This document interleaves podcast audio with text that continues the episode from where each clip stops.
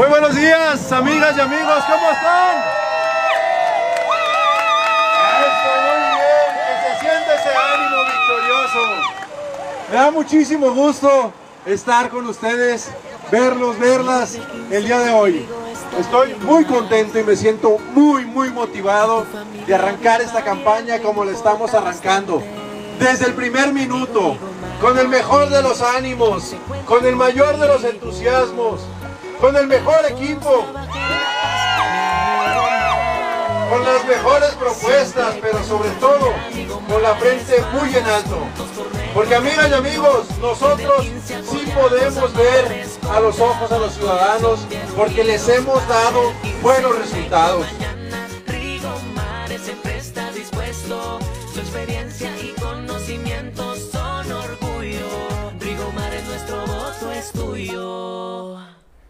Y con nosotros nada más y nada menos, ustedes lo acaban de ver, el candidato por el decimoquinto distrito electoral local por la Alianza Unidos Contigo, Rigoberto Mares. Muchísimas gracias por estar visitándonos. No, hombre, pues encantado Luis, muchísimas gracias nuevamente por recibirme en este espacio en NBCS Noticias. La verdad es que eh, pues un gusto y eh, a propósito ahora del proceso electoral, de esta campaña intensa, emocionante que estamos viviendo, muchísimas gracias por abrirme las puertas. No, y ya te vemos con un bronceado campañesco, este, Un- zapatitos sucios. Duvalino, bronceado Duvalín y todo. Ya, ya usas un bronceado subcaliforniano, las manos negras y el, cuello, el pecho blanco. Pero bueno, eh, hemos visto que has dado a conocer un empujón a la reactivación económica. Platícame ese proyecto, esa propuesta.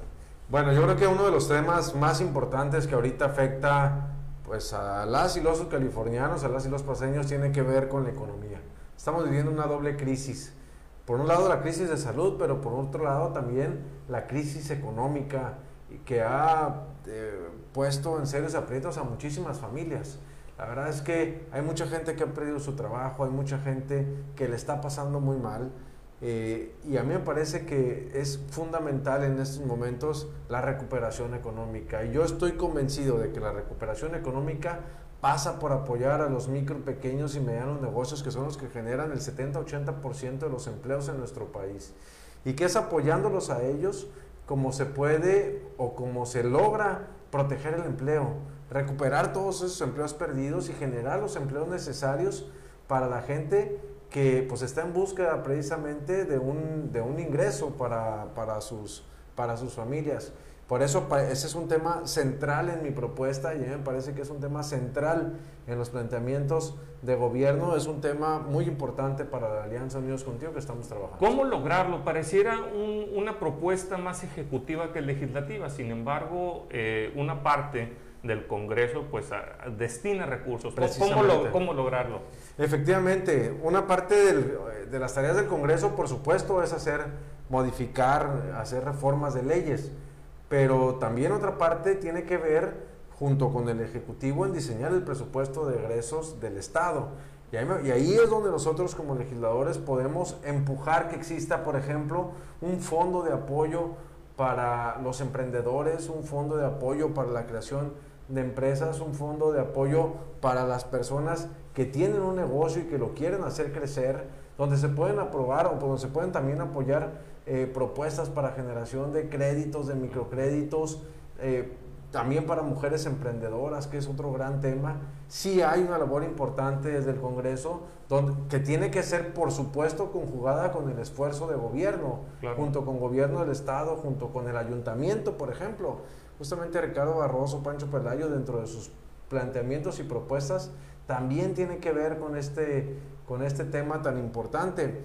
Por ejemplo, planteaba eh, Ricardo la, eh, el tema de los permisos, de las licencias que se tienen que conseguir. Oye, pues primero déjalos que crezcan, primero Claro. déjalos, primero déjalos que arranquen y ya después, entonces como gobierno, como ayuntamiento, pues empieza a cobrar el tema de licencias y permisos.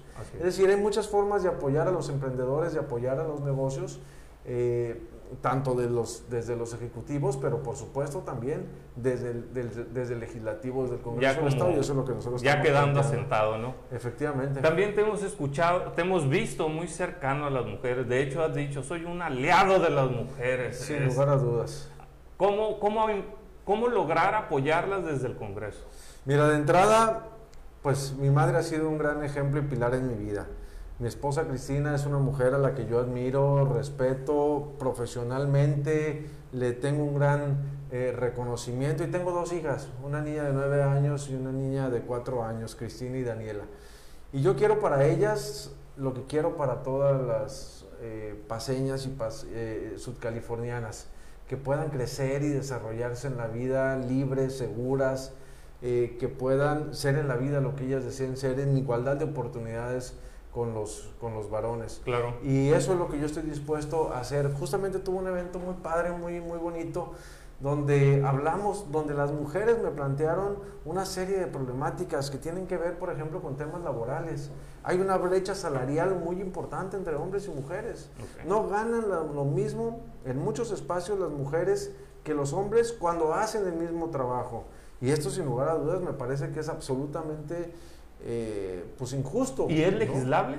Sí, por supuesto, claro que se puede legislar. Ha habido, ha habido avances imp- muy importantes, por ejemplo, en materia de paridad, de candidaturas, eh, de compromisos de gobiernos paritarios. Pancho ya se Pancho Pelayo ya se comprometió a hacer un, a tener un, un- Un gabinete, gabinete 50, ¿no? es paritario. Ricardo Barroso se ha comprometido también a hacer lo propio. Pero esto, estos avances todavía en materia eh, salarial están, falta mucho por hacer y falta mucho, por- y por supuesto que es legislable. Y claro que debemos de entrarle a esos, a esos temas. Por ejemplo, en las empresas es mucho más fácil que sean los hombres quienes accedan a espacios directivos a que sean las mujeres. Y eso genera una gran desigualdad. Y eso está comprobado. En los hogares, por ejemplo, las mujeres destinan 25 horas más que los varones al cuidado de los hijos. Y bueno, ese es un terreno ya que es más complicado legislar, pero sí debemos ir avanzando poco a poco hacia un esquema de igualdad entre hombres y mujeres y por supuesto que en mí encontrarán eh, un aliado desde el Congreso local para impulsar todos esos temas que ya hemos venido platicando con ellas. También en el tema legislativo hay un gran pendiente con la sociedad subcaliforniana que es la movilidad.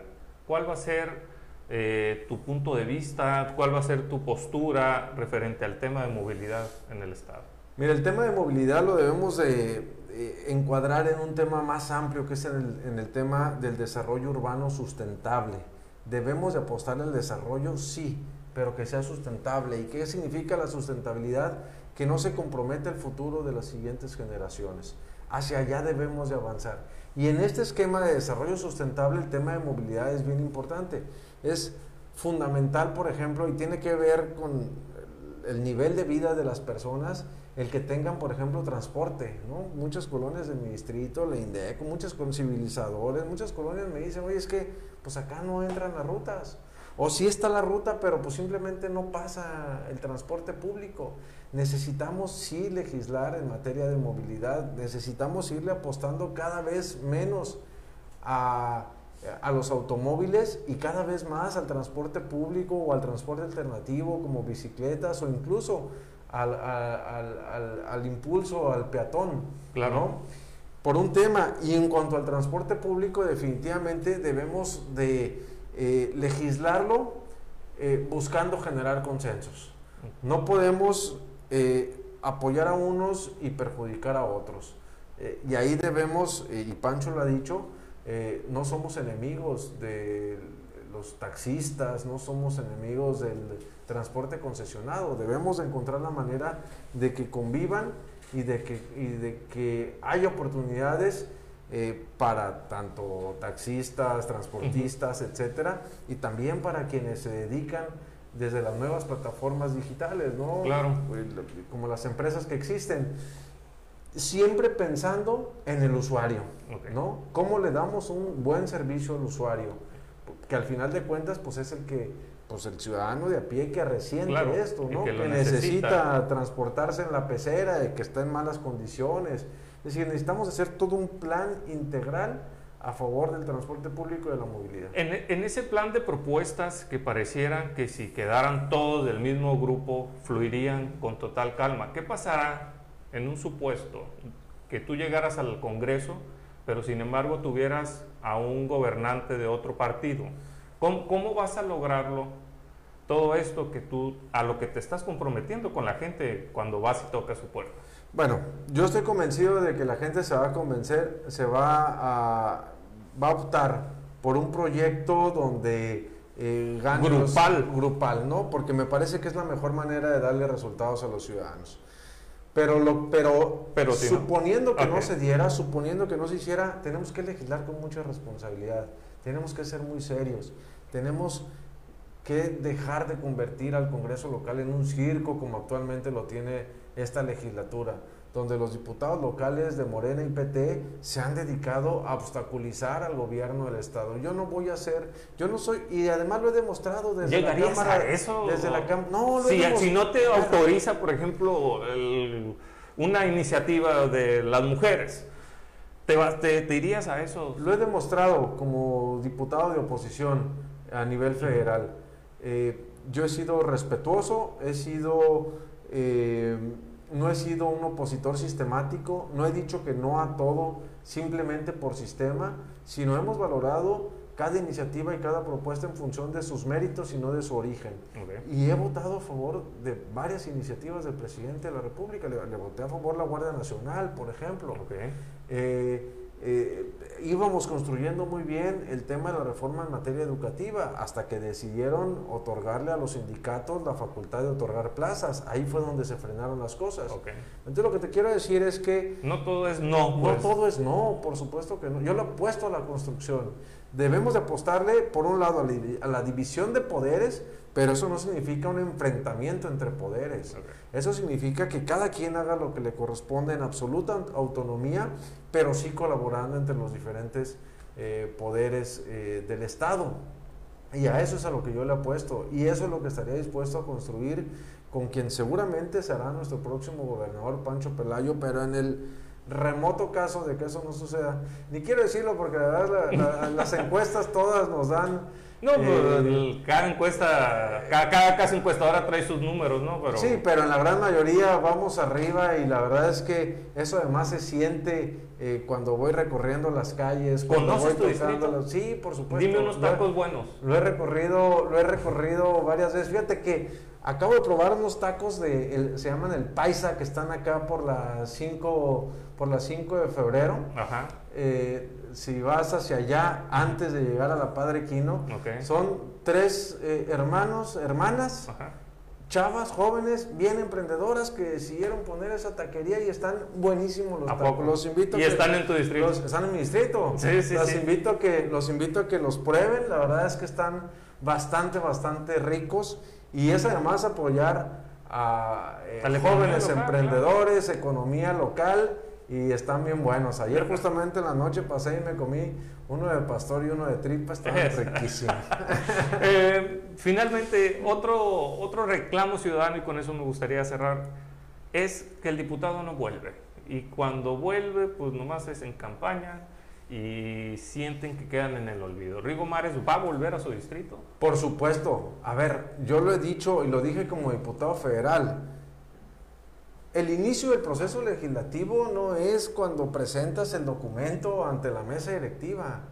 Eh, el inicio del proceso legislativo es en la calle, con la gente, preguntándole qué es lo que quiere, qué es lo que desea. Cuando la gente me dice, oiga, a ver, dígame cuáles son sus propuestas.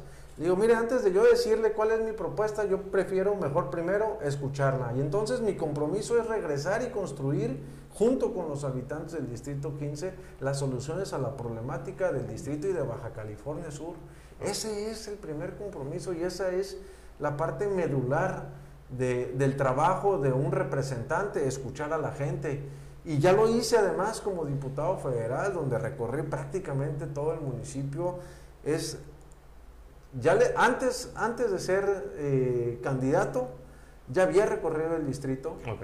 ya acabo de recorrer el distrito. Hoy justamente me aventé la sección 222, que era la que me faltaba para en campaña recorrer el distrito. Voy por la segunda vuelta. Vas a la segunda. Así es, ya hay secciones que ya he recorrido, como por ejemplo, eh, ayer en la mañana estuve en la 229, que es allá por la Indeco, y la 230, que son secciones que ya recorrí de- en, la, en la campaña, eh, porque a mí me parece que el contacto directo con la gente es fundamental y por supuesto que lo voy a hacer. Ese es mi principal compromiso. Antes de prometer que le voy a bajar la temperatura a la Ah, mi compromiso Sí, es sí, ese, sí. estar con la gente y juntos encontrar las soluciones. Yo te agradezco mucho que hayas venido. Eh, hay muchísimos temas más. Seguridad, por ejemplo, es importantísimo. Ya tenemos al cerezo en- casi en el centro de la ciudad, pero Así bueno, es. Hay, hay muchos temas más, el desarrollo social, pero que con gusto si aceptas en otra entrevista Por los podemos supuesto. platicar. Y les agradecemos a ustedes que nos hayan sintonizado. Nos vemos el día de mañana con otra entrevista.